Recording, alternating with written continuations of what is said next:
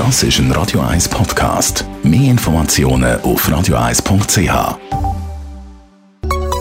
Der Konsumententipp auf Radio 1 präsentiert von comparis.ch, einem führenden Schweizer Internetvergleichsdienst. comparis.ch wir reden heute über das Handy-Backup. Jean-Claude Frick, Digitalexperte von Comparis. Wieso muss man eigentlich beim Handy ein Backup machen? Ja, auf unseren Smartphones liegen ja eigentlich die persönlichsten Daten überhaupt.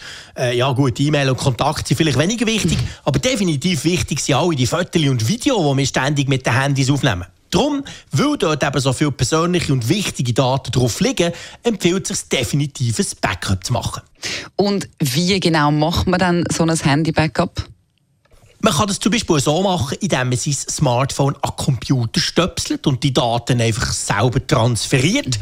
Also zum Beispiel Fotos oder irgendwelche Dateien, die man bearbeitet. Oder man macht das Ganze via Cloud automatisiert. Also sprich, bei Google oder bei Apple oder letztendlich auch bei anderen Cloud-Dienstleistern kann man für 2, 4, 5, maximal 10 Franken pro Monat ganz, ganz viele Daten buchen. Und dann kann man am Handy sagen, es soll alle die Daten eben automatisch in die Cloud backuppen. Was ist denn eigentlich der Vorteil an so einer kostenpflichtigen Cloud-Lösung?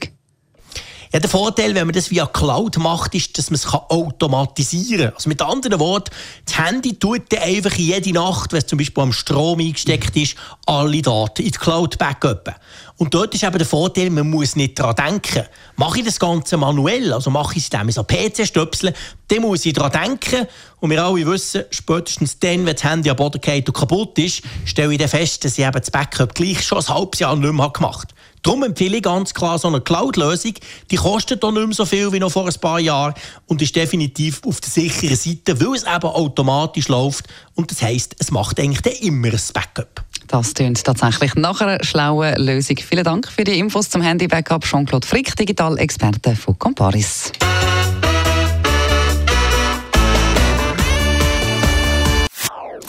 Das ist ein Radio 1 Podcast. Mehr Informationen auf radio1.ch.